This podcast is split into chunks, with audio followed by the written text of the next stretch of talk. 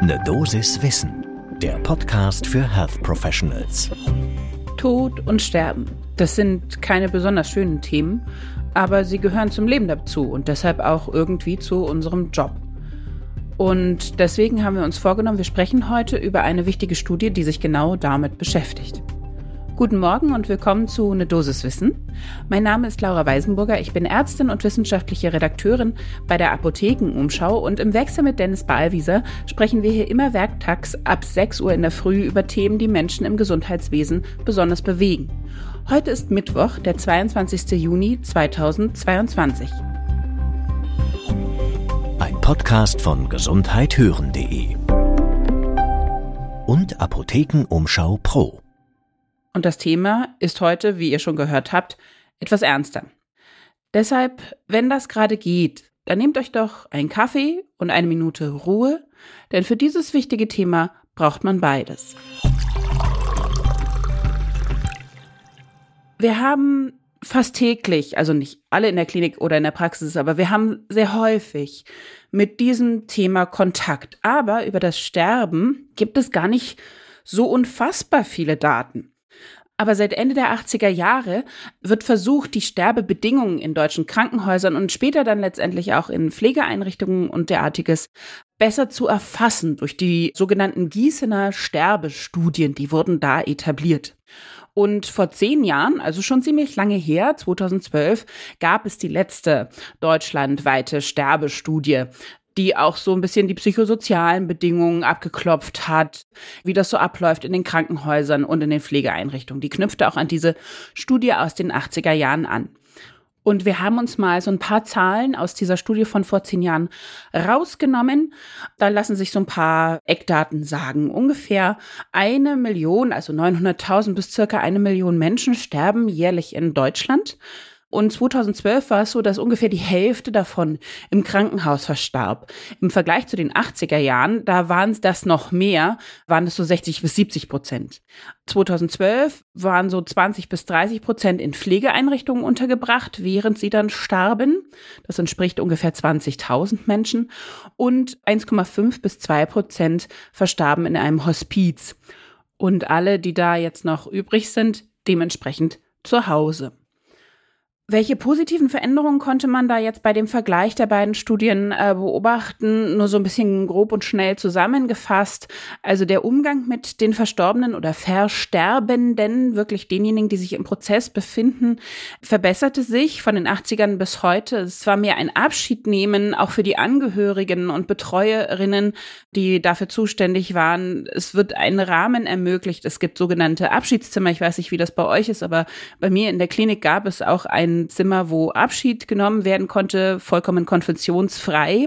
Daneben natürlich dann auch immer noch irgendwie die Krankenhauskapelle, wenn man das wünschte, aber da der tatsächliche Abschied fand in dem Patientinnenzimmer oder eben in diesem Raum statt. Zusätzlich wurden dann auch noch Personen etabliert, also Krankenhausseelsorger, Seelsorgerinnen, die sich explizit um eben diesen Prozess kümmerten. Die Angehörigen werden besser letztendlich mit einbezogen. Denen wurde früher noch häufig gesagt, sie stören irgendwie, bleiben Sie mal weg, wir machen das hier schon. Das gibt's nicht mehr so sehr. Und auch die ja Lügen oder so eine Beschwichtigung gegenüber den tatsächlich Sterbenden, das wird schon alles wieder und ist alles halb so wild. Auch das gibt es nicht mehr. Da ist einfach mehr Ehrlichkeit und mehr Direktheit. Und ich glaube, das ist ganz wichtig, dass man eben mit diesem sensiblen Thema ehrlich und direkt auch mit den Menschen spricht, wenn die das wünschen. Und zwischendrin wurde natürlich auch die palliative Versorgung überhaupt etabliert und natürlich deutlich verbessert. Seit den 80er Jahren hat sich da natürlich viel getan. Aber was auch ganz klar ist, es gibt auch jede Menge Baustellen, wie diese Umfragen im Vergleich zeigen, natürlich gibt es immer noch fehlende Integrationsstrukturen für Angehörige in Sterbesituationen. Sie werden noch nicht so ganz viel in die professionelle Pflege der Sterbenden mit einbezogen. Angehörigen-Sprechstunde hat sich etabliert, das ist gut.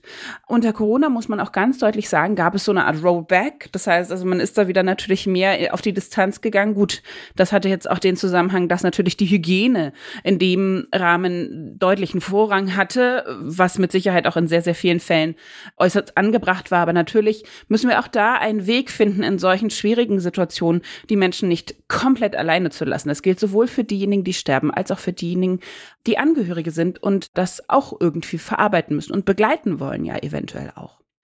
Und auch wenn eigentlich es so ein äh, Palliativgesetz gab, 2015, da hat sich noch nicht so wahnsinnig viel getan. Nur 330 von 1914 Krankenhäusern in Deutschland bieten solche Palliativbetten an und die Anzahl ist tatsächlich eher rückläufig. Was sich etabliert hat und was total gut ist, ist dieses ACP, Advanced Care Planning. Das habe ich auch dann in den eher letzteren Jahren in der Klinik kennengelernt, als ich schon erfahrene Assistentin kurz vor der Fachärztin war.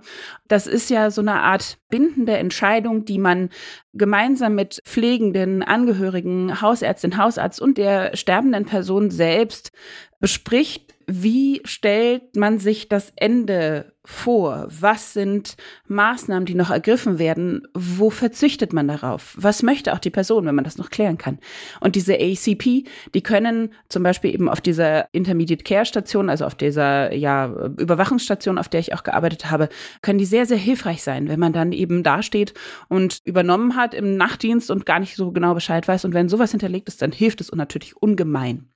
Was die Studie 2012 leider auch feststellte, und das ist doch recht erschreckend, ist kein Arzt, keine Ärztin fand rückblickend die Ausbildung zur Begleitung von Sterbenden gut oder sehr gut. Und ich glaube, das können wir wahrscheinlich alle unterschreiben. Ich kann mich nicht erinnern, dass ich in meiner Ausbildung tatsächlich positive Erfahrungen mit solchen Begleitungen gemacht habe, dass mir das irgendjemand gezeigt hat. Im Gegenteil, bin da eigentlich eher manchmal in Situationen reingerasselt. Ähm, ich kann mich heute noch daran erinnern, wie ich quasi meine erste Tote im Krankenhaus gefunden habe, mehr oder minder. Das war dann nun just auch noch ich, die kleine Formulantin. Aber das hat mich sehr lange begleitet. Und ich glaube, da lässt sich noch viel, viel arbeiten. Und das will jetzt, jetzt kommen wir nämlich zum Punkt, die neue Studie herausfinden. Es soll nämlich so eine neue Untersuchung geben, jetzt nach zehn Jahren. Das führt die sogenannte Transmit GmbH durch. Ihr merkt schon, das ist auch etwas, ja, was so ein bisschen Wissenschaft und Wirtschaft vermischt. Zu diesem Projekt gehören drei Gesellschafter Hochschulen, so heißen die tatsächlich in dem Verband. Dazu gehören die Justus-Liebig-Universität in Gießen, die Technische Hochschule Mittelhessen und die Philipps-Universität in Marburg. Also alles so in Hessen angesiedelt, in und um Hessen. Und zusätzlich kommen noch 160 Transmit-Zentren dazu die unter professioneller, auch wirtschaftlicher Leitung Dienstleistungen eben aus ähnlichen Fachrichtungen oder aus fast allen Fachrichtungen passend dazu anbieten. Und die haben eben jetzt diese neue Studie ins Leben gerufen.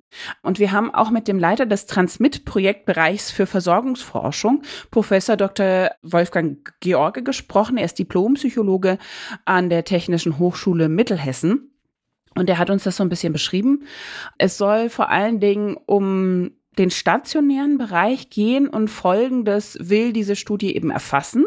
Erstmal Bestandsaufnahme, was hat sich wie geändert im Umgang und der Betreuung äh, Schwerstkranker und Sterbender im stationären Bereich mit besonderem Fokus auf die psychosozialen und pflegerisch-medizinischen Bedingungen, tatsächlich auch aus der Sicht des betreuenden Personals, das ist ganz wichtig. Welchen Einfluss hatte die Corona-Pandemie, haben wir schon angesprochen, das ist natürlich auch ganz wichtig aber auch wie schlägt sich eben Privatisierung, eben wenn Teile dieser unterschiedlichen Parteien, die da beteiligt sind, privatisiert sind, wie schlägt sich das nieder auf die Versorgungsqualität? Unschönes Stichwort an der Stelle, finanzielle Gewinnmaximierung. Das möchte man natürlich im Zusammenhang mit einem Abschiednehmen vom Leben nicht unbedingt hören. Aber das wird untersucht. Und zwar mit Hilfe eines Online-Fragebogens. Und jetzt kommt an der Stelle hier mal eine Aufforderung. Und zwar gerne mitmachen. Wir verlinken den natürlich, wie immer. Wie alle Quellen findet ihr den Link zu der Sterbestudie auch in unseren Show Notes zu dieser Folge. Ist aber auch ganz easy, sterbestudie.de. Und da kann man eben Fragen beantworten zu den Themen, die ich eben gerade genannt habe. Es dauert so circa 15 Minuten. Der steht schon online und ist freigeschaltet, der Bogen äh, seit dem 25.05. und ist aber auch noch bis zum 1.11. beantwortbar. Danach wird der Fragebogen geschlossen. Und je mehr letztendlich mitmachen, das ist ja immer so, desto deutlicher wird natürlich das Gesamtbild, desto valider sind die Daten und desto sichtbarer werden auch die Felder, um die wir uns mehr kümmern müssen in Zukunft.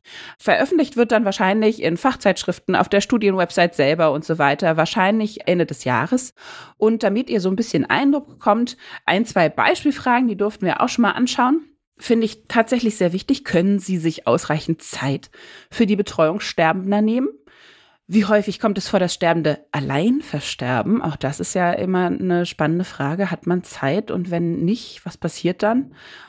Und auch, und das würde ich mit Sicherheit mit Ja beantworten, beziehungsweise oft, wie oft wünschen Sie sich nach dem Tod eines Patienten, einer Patientin die Möglichkeit eines Gesprächs mit Kolleginnen oder der Pflege? Und das ist natürlich, das sind alles Dinge, die besprochen werden müssen, wo wir wieder mal ehrlich und offen miteinander umgehen sollten. Denn umso offener und ehrlicher wir das tun, desto besser wird, glaube ich, auch unsere Behandlung. In dem Falle kann man ja nicht von Therapie sprechen, sondern tatsächlich die Fürsorge, die Sorge um die Patientinnen und Patienten, die wir da in der Situation dann auch tragen. Das war eine Dosis Wissen für heute.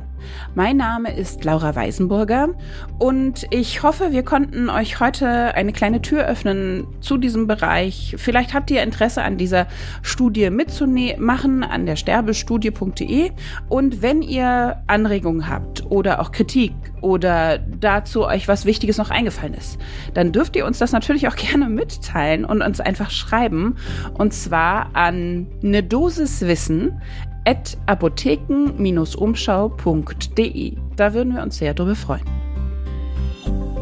Ein Podcast von gesundheithören.de